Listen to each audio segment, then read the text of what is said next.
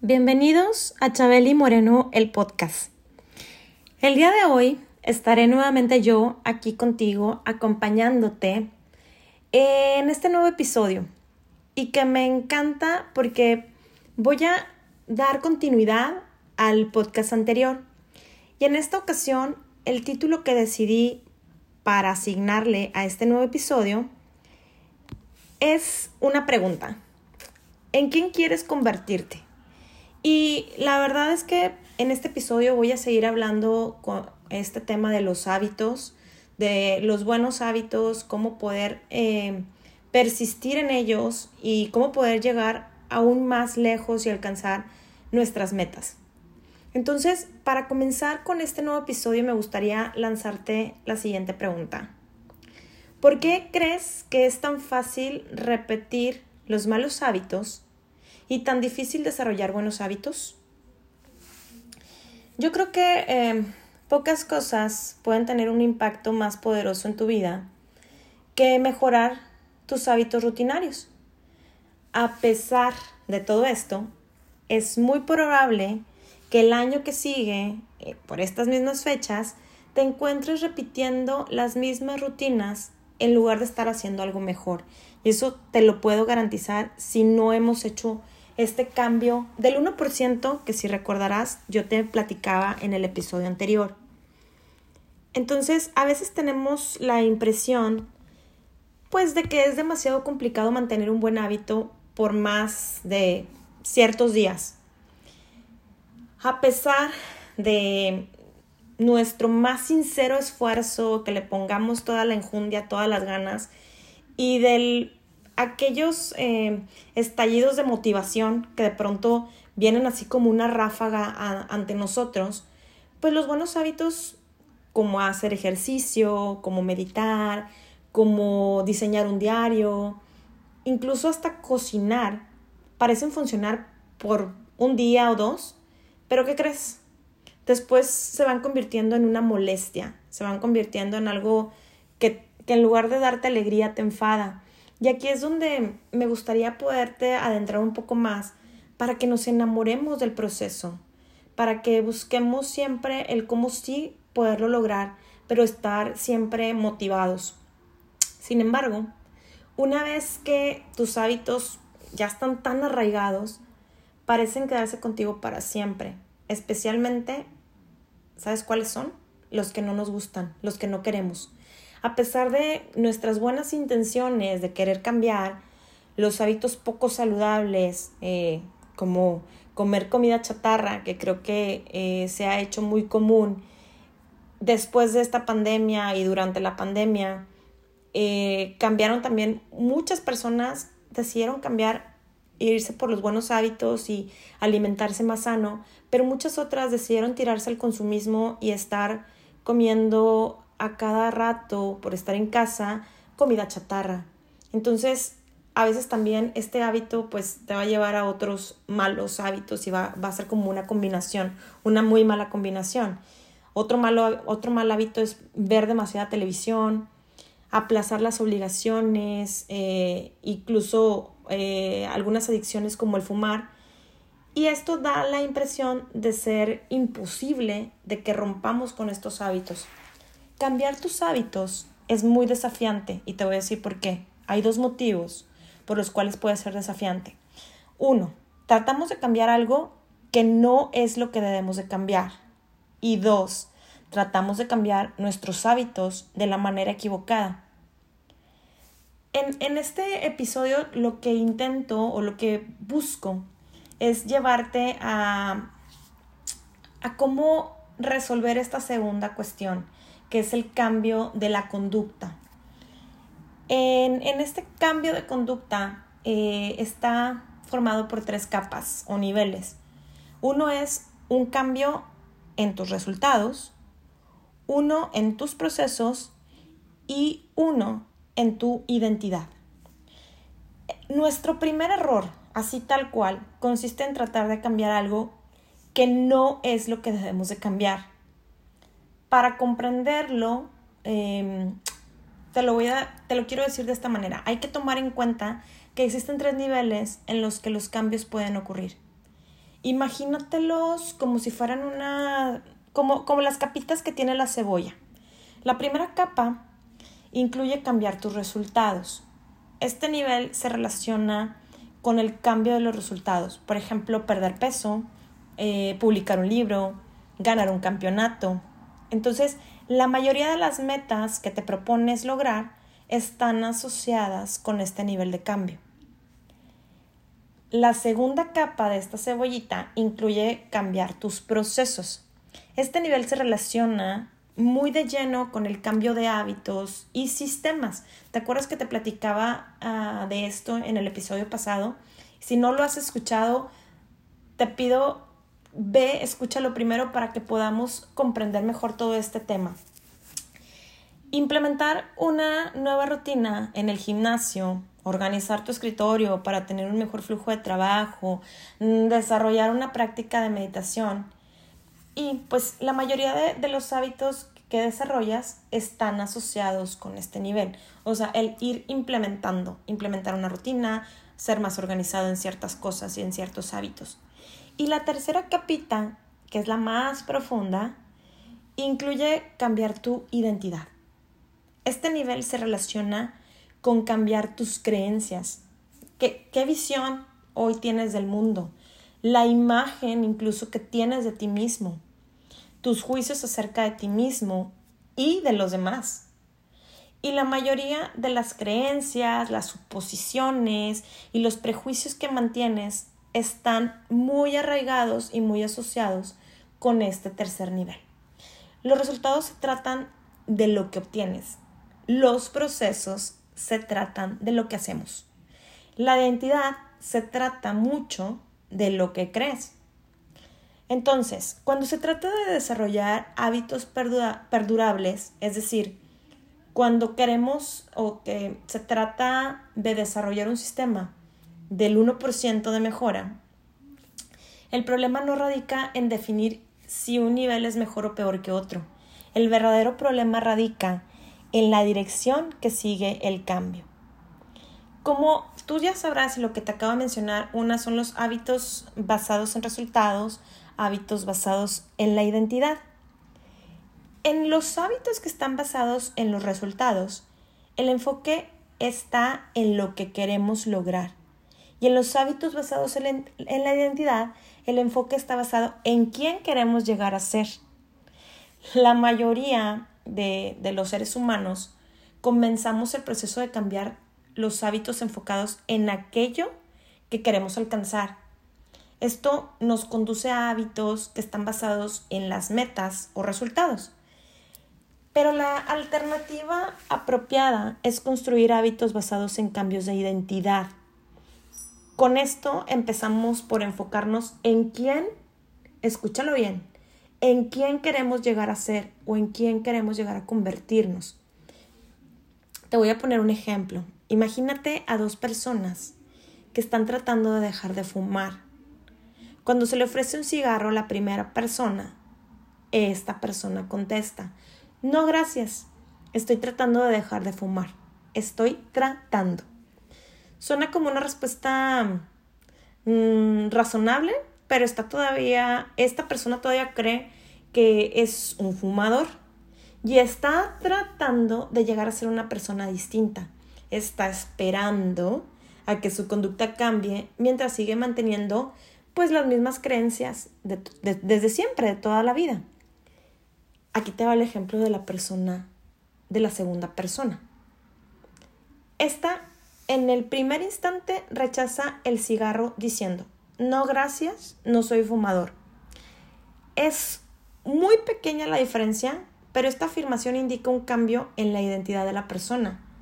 Fumar era parte de la vida anterior que esta persona tenía, no de su vida actual. Esta segunda persona ya no se concibe a sí mismo como fumador. Entonces, aquí en este ejemplo, pues Puede ser algo bien pequeñito, pero claro que marca una diferencia muy razonable. La mayoría de las personas ni siquiera consideramos cambiar la identidad cuando, cuando tomamos la decisión de mejorar. Únicamente pensamos, ah, pues quiero ser delgado. Ese es resultado. Y si me apego a la dieta, seré delgado. Ese es el proceso.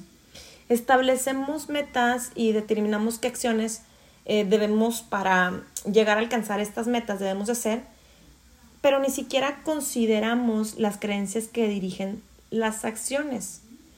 Nunca cambian eh, la manera como se conciben a sí mismas y no se dan cuenta de que su vieja identidad puede sabotear sus planes de cambiar. Eh, también detrás de cada sistema de acciones hay un sistema de creencias. El sistema, por ejemplo, el sistema democrático está fundamentado en creencias como la libertad, el poder de la mayoría y la igualdad social, ¿no? Este es otro ejemplo. El sistema dictatorial tiene una serie diferente de creencias como la autoridad absoluta y la una obediencia súper estricta.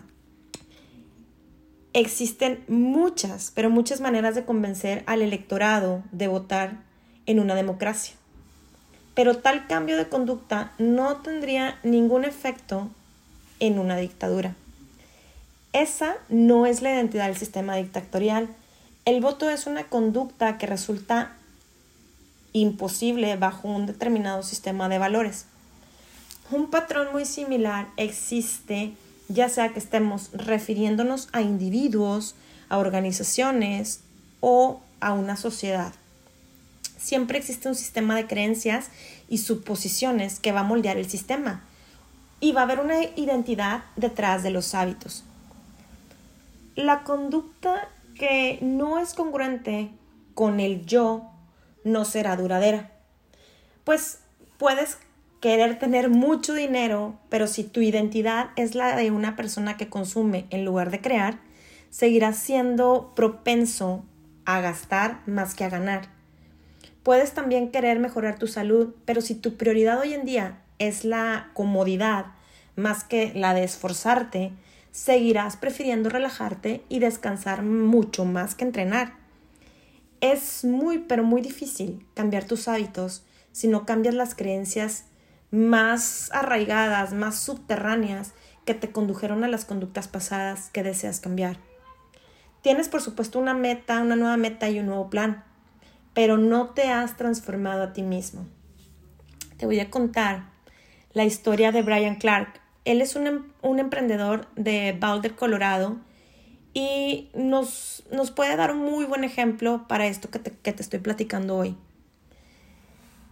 Él nos contaba que desde que tenía uso de razón siempre se había mordido las uñas. Empezó primero como un hábito nervioso cuando era joven, para luego transformarse en un indeseable ritual de arreglo personal. Un día decidió dejar de morderse las uñas hasta que lograran pues crecerle un poquito. Finalmente lo consiguió a fuerza de voluntad. ¿Qué crees que hizo? Em, él hizo algo muy sorprendente. Él dice, le pedí a mi esposa que me programara una cita con la manicurista por primera vez en mi vida. Él dijo, pensé que si iba a empezar a pagar por mantener mis uñas en buen estado, no volvería a mordérmelas. ¿Y qué crees? Funcionó. Pero no por razones económicas. Lo que sucedió fue que la manicura o el manicure hizo que mis manos por primera vez se vieran realmente agradables. La manicurista dijo incluso que fuera del hecho de que los bordes estaban mordidos, dice, yo tenía unas uñas realmente sanas y atractivas. De pronto comencé a sentirme orgulloso de mis uñas, a pesar de que nunca había aspirado a tener unas uñas agradables. Este hecho hizo la diferencia. Nunca más he vuelto a morderme las uñas desde entonces. Ni siquiera he sentido deseos de hacerlo y todo se debe a que ahora me enorgullece cuidar adecuadamente mis uñas. Qué, qué, qué ejemplo, ¿no? Pero puede ser algo tan pequeño, pero por ese cambio y esa decisión de cambio de su identidad, de su creencia, logró pues lograr lo que él quería. Entonces, la forma máxima de motivación intrínseca se da cuando un hábito se convierte en una parte muy integral de tu identidad. Una cosa es decir, soy el tipo de persona que quiere esto. Otra cosa, muy pero muy distinta, es poder decir, soy el tipo de persona que es esto. Entre más orgulloso, orgullosa te sientas de un aspecto particular de, de tu identidad, muchísimo más motivado vas a estar de mantener y de cultivar los hábitos que están asociados con dicho aspecto. Si estás orgullosa, orgulloso del aspecto de, pues de tu cabello, seguramente vas a desarrollar una serie de hábitos para cuidarlo y mantenerlo en buen estado. Si estás muy orgulloso del tamaño de tus bíceps, seguramente nunca te saltarás los ejercicios para fortalecer pues esa parte superior del cuerpo de tu rutina de ejercicios. Si estás orgullosa, orgulloso de las bufandas que tejes, pues seguramente eh, vas a invertir horas a la semana para tejer. Una vez que, que tú te sientas orgulloso, que este orgullo se involucra, naturalmente luchas con uñas y dientes para mantener tus hábitos. El verdadero cambio de conducta es un cambio de identidad. Puedes iniciar un hábito porque tienes la motivación para adquirirlo pero la única razón por la cual te mantienes en él y lo cultivas es porque se convierte en parte de ti, en parte de esta identidad de la que te hablo. Cualquiera puede eh, convencerse a sí mismo, pues de ir al gimnasio o de comer sano una o dos veces a la semana. Pero si no cambias tu sistema de creencias detrás de tu conducta, pues, ¿qué crees? Va a ser muy complicado comprometerte a mantener los hábitos a largo plazo. Y a eso yo lo llamo es, soy mi palabra, me comprometo conmigo. Antes de, que te comprometas con alguien más, es, es, esto es conmigo y para mí, y conmigo mismo. Y las mejores, eh, las, las mejoras solamente son temporales hasta que se convierten en una parte integral de lo que tú eres. Entonces, la meta por ejemplo, no es leer un libro. La meta es convertirse en lector. La meta no es correr un maratón. La meta es convertirte en un corredor. La meta no es aprender a tocar un instrumento. La meta es convertirse en músico. Déjame decirte que tus conductas suelen ser un reflejo de tu identidad. Todo lo que hoy haces es un indicador del tipo de persona que tú crees que eres independientemente de que esto se dé a nivel consciente o inconsciente, porque ojo, esto está en ambos. O sea, hay cosas que las hacemos como por default, en, en modo automático, ¿no? Y es lo que hacemos de manera inconsciente muchas veces. Hay investigaciones que han demostrado que una vez que una persona cree en un aspecto particular de su identidad, es más eh, propensa a actuar de acuerdo a esta creencia. Por ejemplo, las personas que se identificaron a sí mismas como votantes, vamos a hablar de cuando estamos en, un momento de elecciones, fueron más propensas a emitir su voto que aquellas personas que solo manifestaron su intención de votar. De la misma manera, la persona que incorpora el ejercicio físico a su identidad no tiene, te lo juro que no va a tener que eh, convencerse a sí misma de que tiene que ir a entrenar a un gimnasio o en su casa o salir a correr hacer lo correcto es sencillo. Después de todo, cuando tu, conducta y tu identidad están completamente sincronizadas, pues ya no intentas lograr cambios de conducta, simplemente estás actuando como la persona que tú crees que eres. Eh, como todos los aspectos de la formación de, de un buen hábito, pues va a haber una espada de dos filos. Cuando trabaja a tu favor, el cambio de identidad puede ser una poderosa fuerza de superación personal. Pero en cambio, cuando trabaja en tu contra, el cambio de identidad puede ser una maldición, algo muy devastador para ti. Una vez que has adoptado una identidad, pues va a ser muy fácil que tu lealtad hacia ella influya en tu capacidad para cambiar. Mucha gente, mucha, avanza por la vida en medio de un como adormecimiento cognitivo, siguiendo ciegamente las normas asociadas a su identidad. Por ejemplo, cuando te dices a ti mismo o a ti misma, soy pésimo para seguir instrucciones. No sirvo para levantarme temprano. Soy malísimo para recordar los nombres de las personas. Y esto me pasa a mí muy seguido. Siempre digo eso. siempre llego tarde, estoy negada a la, a la tecnología, soy pésima para las matemáticas y uff, te puedo seguir mencionando miles y miles de, de opciones, de variantes que puede haber. Cuando te has repetido esta misma historia por años, pues es muy sencillo que te aferres a estas rutinas mentales y las aceptes como un hecho. Es como cuando dices, pues es que yo así soy, así nací y así me voy a morir, ¿no? Entonces, con el tiempo, vas a comenzar a resistirte a realizar ciertas acciones porque tú mismo te crees que no son parte de lo que tú eres. Se desarrolla una presión interna para mantenerte intacta ante esta imagen de ti mismo, de ti misma, y tú te comportas de manera consistente con tus creencias, ¿no? Encuentras todas las maneras posibles de evitar caer en contradicciones con esa imagen que tienes de ti mismo. Entre más profundamente estén vinculados a tu identidad, las acciones y los pensamientos serán más difíciles de cambiar. ¿Por qué? Porque puede parecer cómodo creer en lo que tu entorno cultural cree. Esto es, le, le llamamos identidad de grupo. O hacer aquello sustenta tu autoimagen, tu identidad personal. A pesar de que no sea correcto y, además te perjudique, el conflicto con la identidad es la mayor barrera que puede enfrentar eh, un cambio positivo a cualquier nivel, tanto individual, social, grupal, el, que, el nivel que tú quieras. Los hábitos positivos pueden tener sentido a nivel racional, pero si entran en conflicto, escúchalo, con tu identidad, vas a fracasar cuando intentes ponerlas en práctica. Un día cualquiera, quizá te encuentres buscando excusa tras excusa para no cumplir con tus hábitos positivos, simplemente porque estás pues demasiado cansado o demasiado ocupado o demasiado abrumado o por puedes poner de verdad un sinnúmero de pretextos distintos. Al final de cuentas, sin embargo, la verdadera razón por la cual dejas de cumplir con tus hábitos es porque la imagen que tienes de ti mismo, de ti misma, se interpone en el camino. Esta es la razón por la cual no puedes aferrarte a una versión única de identidad. El progreso requiere desaprender lo aprendido y, sé que esto puede sonar un poco complicado decir, oye, pero es que llevo años siendo así y haciéndolo así tal cual.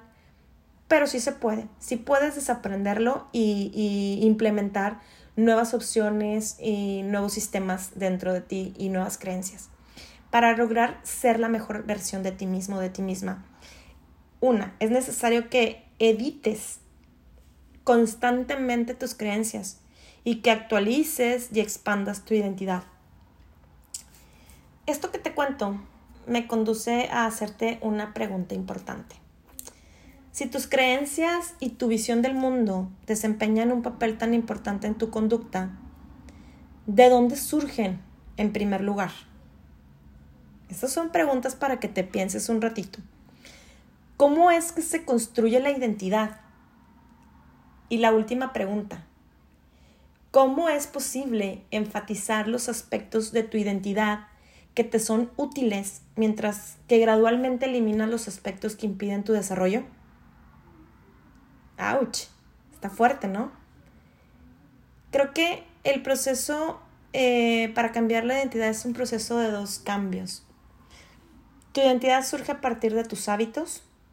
No naces con un sistema de creencias preestablecido cada creencia, incluyendo lo que crees acerca de ti mismo, es aprendida y condicionada a partir de la experiencia que tú hoy tienes. Para ser más precisa, tus hábitos son la manera como encarnas tu identidad. Cuando tiendes la cama cada mañana, encarnas la identidad de una persona ordenada. Cuando escribes todos los días, encarnas la identidad de una persona creativa. Cuando entrenas, haces ejercicio todos los días, encarnas la identidad de una persona atlética o sana o fit, como le quieras llamar. Entre más y más repites una conducta, más refuerzas la identidad asociada con dicha conducta. De hecho, la palabra identidad originalmente se deriva de los términos en latín esentitas, que significa ser o existir. e identidem, que significa repetidamente. Tu identidad es literalmente la repetición del existir. ¿Qué tal? Lo estamos repitiendo constantemente y así existimos. Cualquiera que sea tu identidad en este momento, tú crees fielmente en ella porque tienes evidencia de que existe. Por ejemplo, si vas a la iglesia cada domingo durante 20 años de tu vida, pues tienes una evidencia de que eres religioso. Si estudias biología durante una hora cada noche, tienes evidencia pues de que eres una persona estudiosa, dedicada a la escuela, a, lo que estás haciendo. Si vas al gimnasio, a pesar de que llueva, truene, relampaguee, a pesar del mal tiempo, tienes una evidencia de que tu compromiso, que tienes un compromiso con tu entrenamiento físico. Entre más evidencia tienes para conformar una creencia, más firmemente creerás en ella. Durante la mayor parte de, de la infancia, de la juventud, pues digamos que no me consideraba una persona que fuera muy creativa. Este, seguramente eh, era una persona promedio. Definitivamente ahora con esto de, las eh, de, los alcances que tiene la tecnología, eh, creo que mi evidencia ha cambiado por todo esto que estoy haciendo con este movimiento del podcast, yo nunca pensé ni creí, ni creí en su momento que me iba a convertir en, en alguien que estuviera hablándole a gente. Y como siempre he dicho, con que le llegue a una sola persona, yo me doy por bien servida, pero hoy por hoy ha llegado un alcance aún más allá. Entonces, esto es gracias a mis hábitos de ser constante, de cada miércoles estar aquí contigo. Claro que tus hábitos, por supuesto, no son las únicas acciones que influyen en tu identidad pero por virtud de su frecuencia, pues suelen terminar siendo las más importantes. Cada experiencia de vida moldea tu autoimagen, pero sería improbable que te consideraras un jugador de fútbol porque pateaste una pelota en alguna ocasión o un pintor porque garabateaste alguna vez una pintura. En cambio, si repites estas acciones con frecuencia, la evidencia se acumularía y tu autoimagen comenzaría a cambiar. Los efectos de las experiencias únicas pues van a tender a desvanecerse mientras que el efecto de los hábitos se refuerzan conforme va pasando el tiempo. Lo que significa que tus hábitos contribuyen con la mayor parte de la evidencia que moldea tu identidad. De esta forma, el proceso de construcción de hábitos equivale en realidad al proceso de convertirte en la persona que eres. Esto se va a lograr gracias a una evolución gradual. No, vamos a cambiar por arte de magia eh, de la noche a la mañana o como si chasquearas el dedo y decimos, me quiero convertir en alguien completamente nuevo hoy, porque así lo dije. Esto es, estos cambios son poco a poquito, día a día, hábito a hábito constantemente pasamos por una microevaluación de nuestro ser. Cada hábito funciona como una sugerencia. Tal vez esto es parte de lo que yo soy. Si terminas, por ejemplo, un libro, quizás seas del tipo de persona a quien le gusta leer. Si vas al gimnasio, nuevamente poniendo estos ejemplos, quizás el tipo de persona que desea, a quien le gusta hacer ejercicio. Si practicas tocar guitarra, quizás eres del tipo de persona a quien le gusta la música. Cada, cada acción que realizas es un punto a favor del tipo de persona en la que deseas convertirte. Una acción aislada no va a cambiar tu sistema de creencias, pero conforme los puntos a favor se acumulen, esto es acumulativo, también se irán sumando las evidencias que soportan tu nueva identidad. Esta es una de las razones por las cuales el cambio significativo no requiere cambios radicales. Los pequeños hábitos pueden provocar una diferencia significativa al proveer evidencia de una nueva identidad y si un cambio es significativo, pues también es un gran cambio. Es justamente la paradoja de hacer pequeñas mejoras continuamente. Al poner todo esto en un mismo plano, podrás darte cuenta de que los hábitos son el camino que conduce al cambio de identidad. La manera más práctica de cambiar quién eres es cambiar lo que haces. Por ejemplo, Cada vez que escribes una página, eres un escritor. Cada vez que tocas el violín, eres un músico. Cada vez que empiezas a entrenar, eres un atleta. Cada vez que motivas a tus empleados, eres un líder. Cada hábito no solo te ayuda a obtener resultados, también te va a enseñar algo mucho más importante. Te enseña a confiar en ti mismo. Comienzas a creer que realmente puedes alcanzar eso que te propusiste lograr. Cuando los puntos a favor o votos se acumulan y la evidencia comienza a cambiar, la, historia que te cuentas, te lo juro, a ti mismo, empieza a cambiar también. Es como cuando dices, pues las historias que me cuento y que me he contado toda la vida también van a cambiar. Y por supuesto, eso también funciona en sentido opuesto. Cada vez que eliges realizar un hábito negativo, este hábito también cuenta como un punto o un voto para construir tu identidad. La buena noticia que te tengo es que no necesitas ser perfecto. En una elección hay votos, tanto para demócratas como para republicanos, ¿no? Entonces, no se requiere un voto unánime para ganar una elección, solo necesitas obtener la mayoría de votos.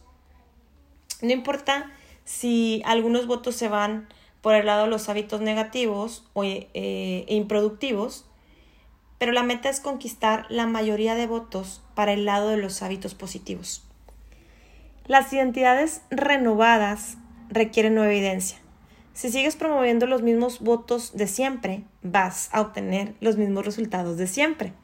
Si nada cambia en el origen, nada cambiará al final. Se trata de un simple proceso de dos pasos. El número uno, decide qué tipo de persona quieres ser. Número dos, demuéstratelo a ti mismo mediante pequeñas victorias continuas. Primero decide quién quieres ser este es el punto importante y, principal, primordial. Esto se aplica a cualquier nivel. Para un individuo, para un equipo, para una comunidad, para un país. ¿Qué deseas representar? ¿Qué tipo de principios y valores quieres defender? Y como el título que le puse al podcast de hoy, ¿en quién quieres convertirte? Estas últimas son muy buenas y grandes preguntas y muchas personas, te lo juro, y yo me incluyo, en algún momento de mi vida estaba ahí, no saben ni siquiera cómo comenzar a lidiar con estos temas. Sin embargo, creo que todos sabemos los resultados que deseamos obtener. Volviendo al tema de la vida fit, sí, todos queremos unas abdominales bien marcadas y, y bien definidas. O reducir los niveles de ansiedad o incrementar mi salario al doble.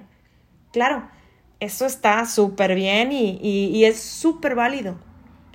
Puedes comenzar desde el tipo de resultados que quieres alcanzar y luego ir hacia atrás y construir el tipo de persona capaz, que puede ser capaz de obtener estos resultados. Entonces, aquí te lanzo otras preguntas. Pregúntate a ti mismo, a ti misma. ¿Quién es la persona que puede obtener los resultados que quiero alcanzar? ¿Qué tipo de persona puede perder 20 kilos de peso? ¿Qué tipo de persona puede aprender un nuevo idioma? ¿Qué tipo de persona puede iniciar una nueva empresa exitosa? Por ejemplo, ¿qué tipo de persona puede escribir un libro?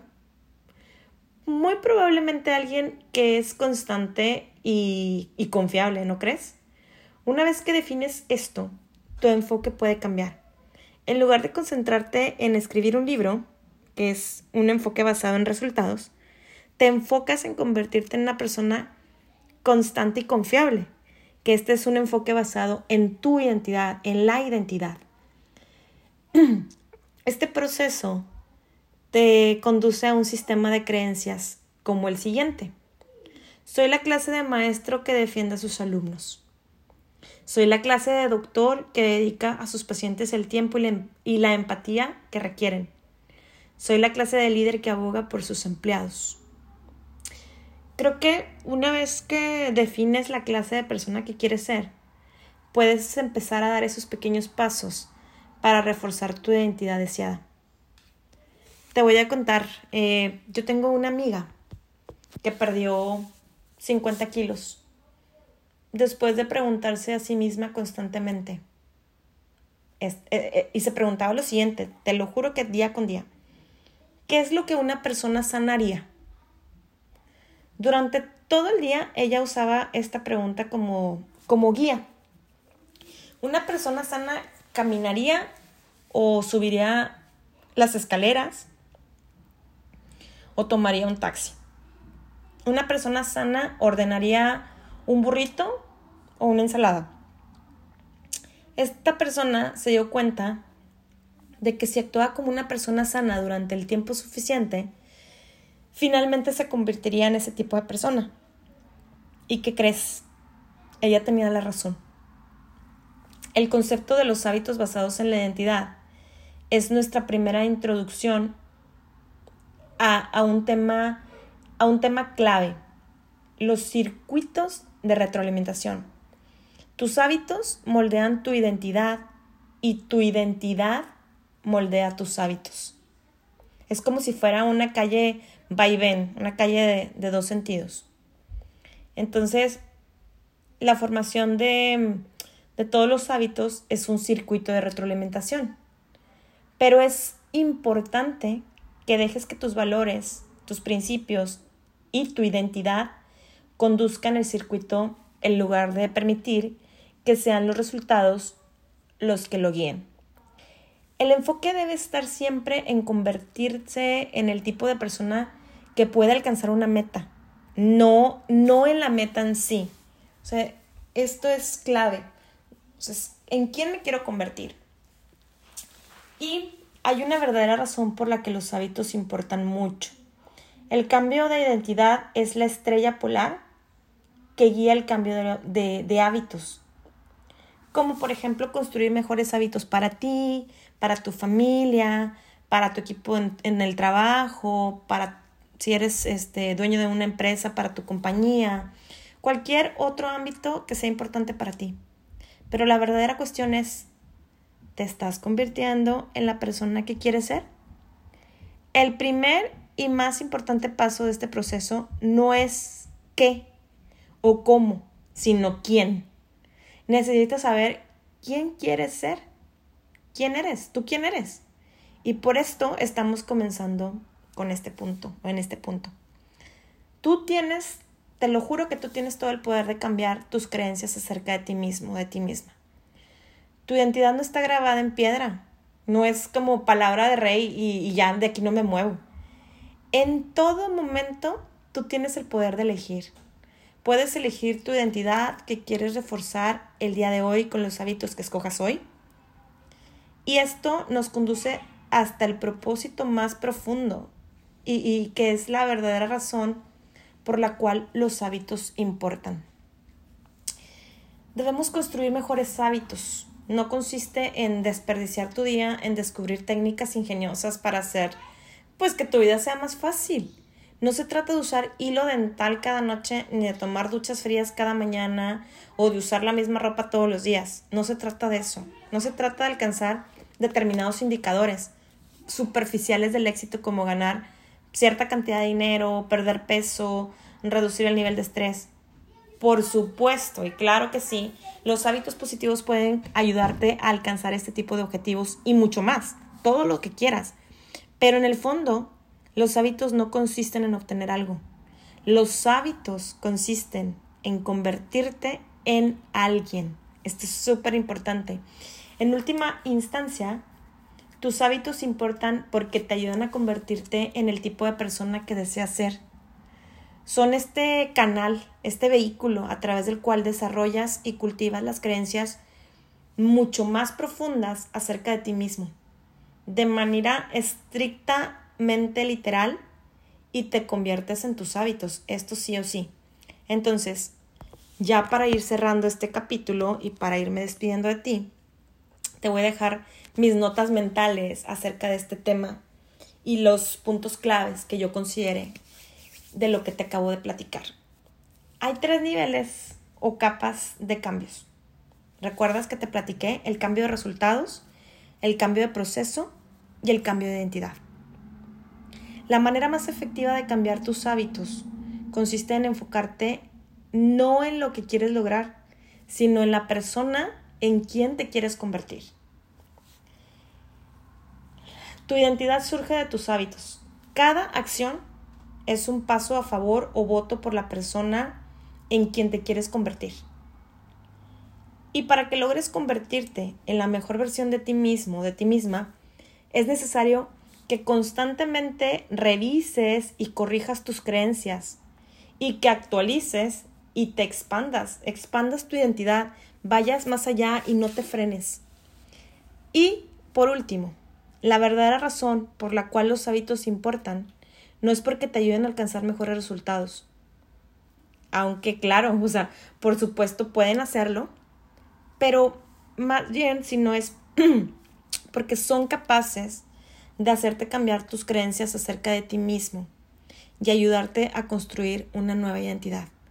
Y estos, estos cambios, por ende, se van a dar. Entonces, pues hasta aquí te dejo el episodio del día de hoy.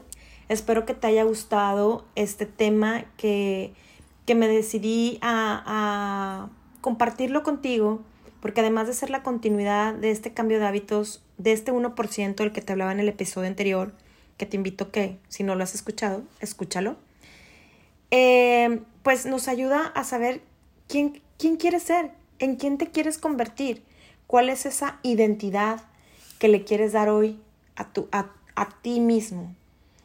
Y, y, bueno, ya después me contarás cómo te ha ido y cómo te fue con, con hacer estos pequeños cambios pasito a pasito. Y bueno, no te olvides de seguirme en mi nuevo Instagram. Me encuentras como Chabeli Moreno el podcast. Y darle like a mi fanpage en Facebook, Crónicas de una regia en Canadá. Y bueno, pues ya sabes que te abrazo con el alma. Y recuerda, Dios primero.